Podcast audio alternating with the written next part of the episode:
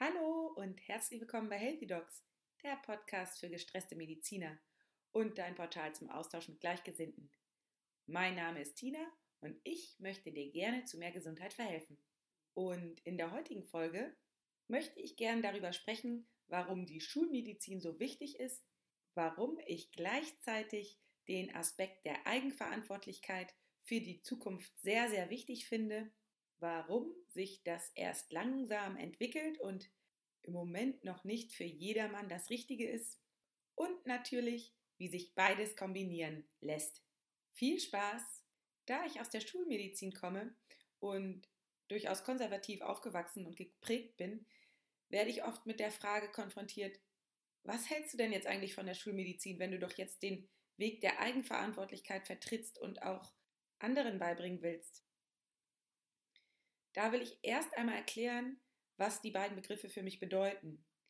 Die Schulmedizin ist für mich die wissenschaftliche, an den Universitäten gelehrte Medizin. Meiner Erfahrung nach befasst sie sich aus Gründen der hohen Nachfrage mit der Reparatur. Dafür werden Algorithmen und Maschinen verwendet, um genauer, schneller und effektiver zu werden. Zum Beispiel erhält ein Patient mit Herzinfarkt aufgrund einer Verstopfung eines Herzkranzgefäßes ein Stand, das heißt ein Implantat zum Offenhalten des Gefäßes. Außerdem diverse Medikamente zur Risikominimierung. Meines Erachtens führt diesen fortgeschrittenen Prozess der Goldstandard, um das kurzfristige Überleben zu sichern. Das ist ein Reparaturvorgang, der aufgrund der hohen Nachfrage wie am Fließband ausgeführt wird.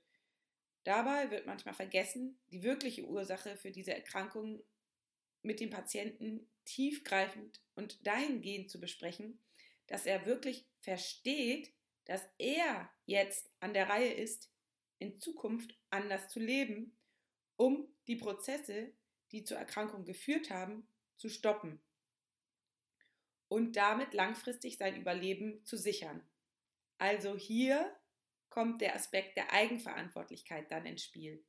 Und genau das mag manchmal schwierig sein, denn es gibt Menschen, die sich damit zufrieden geben. Sie wollen die Ursache gar nicht wirklich wissen und wollen auch selbst keine Verantwortung dafür übernehmen, was auch völlig okay ist, denn jeder ist ja für sich und sein Leben selbst verantwortlich. Dann gibt es Patienten, die verstehen aufgrund der Sprachbarriere oder aus irgendwelchen anderen Gründen die Problematik gar nicht. Sie sind momentan gar nicht offen für eine solche Bewusstheit. Weiter gibt es Patienten, die befinden sich gerade in Lebensumständen, in denen es nur ums Überleben geht. Zum Beispiel Flüchtlinge, die gerade eine Existenz aufbauen wollen, die wirklich andere Probleme haben und daher keine Zeit und Mühe für Bewusstheit übrig haben. Und dann gibt es natürlich auch noch Menschen, denen das Thema einleuchtet, die aber noch nicht bereit für Veränderung sind. Und das ist auch alles völlig legitim und menschlich letztendlich ist die Eigenverantwortlichkeit eigentlich ein Luxus, den wir uns ähm, in einer aufgeklärten Welt ohne wirkliche Probleme leisten können. Wichtig ist zu verstehen, dass die Eigenverantwortlichkeit viel früher ansetzt.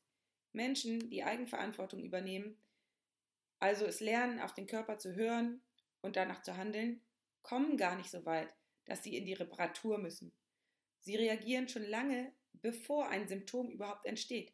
Das heißt, sie kennen ihre Signale so gut, dass sie ständig dabei sind, ihr eigenes Gleichgewicht aufrechtzuerhalten. Ein Ungleichgewicht wird wahrgenommen und daraufhin behoben. Menschen, die ihren Körper aus irgendwelchen Gründen nicht zuhören können, seien es die Lebensumstände oder was auch immer, ganz ohne das jetzt zu bewerten, kommen demnach bei lange bestehenden Ungleichgewicht zu einem Symptom und dann zu einer Krankheit. Dass dann eine Bewusstwerdung und der Prozess der Eigenverantwortlichkeit jetzt viel zu lange dauert, um die Erkrankung anzugehen, ist klar.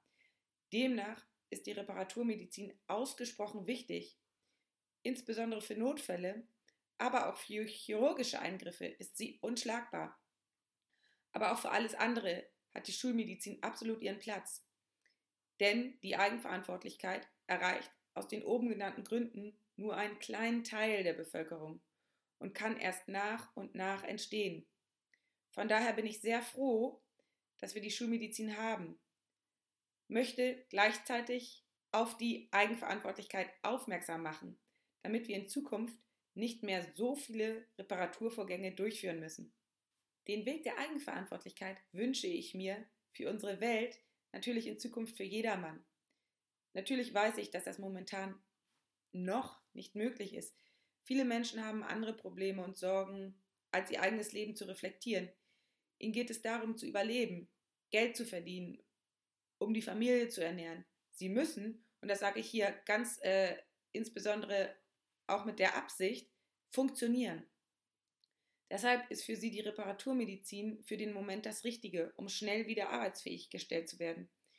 Ich finde es gleichzeitig aber auch fair, meinen Patienten das so zu erklären, dass eine Tablette nur eine kurzfristige Symptombehebung ist, die wahre Ursache damit aber nicht behoben ist. Meines Erachtens hat jeder Mensch selbst das Recht zu entscheiden, was er möchte. Da sehe ich mich nicht als jemand, der überreden möchte oder bewertet. Ich verstehe jede individuelle Entscheidung.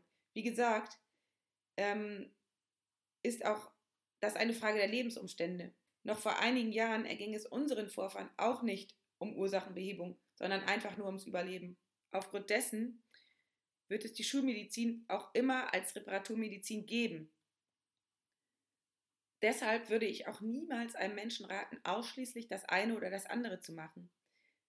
Es darf immer eine Kombination sein.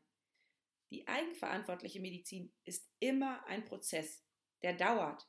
Und wenn ein Ungleichgewicht schon in einer Krankheit mit einer Symptomatik manifest geworden ist, dann würde ich zur Zeitgewinnung immer eine schulmedizinische Behandlung empfehlen. Dafür haben wir ja die Medikamente und die chirurgischen Techniken, die gut erforscht und der Nutzen bewiesen ist. Das ist mir wichtig, dass das nicht falsch verstanden wird. Letztendlich bleibt da bei mir so ein bisschen die Frage hängen, was bedeutet eigentlich Gesundheit und was bedeutet eigentlich Heilung? Wer sich zu dem Thema mit mir gerne austauschen möchte, ist jederzeit gerne willkommen. Ich freue mich, von dir zu hören. Alles Liebe, bleib gesund, deine Tina.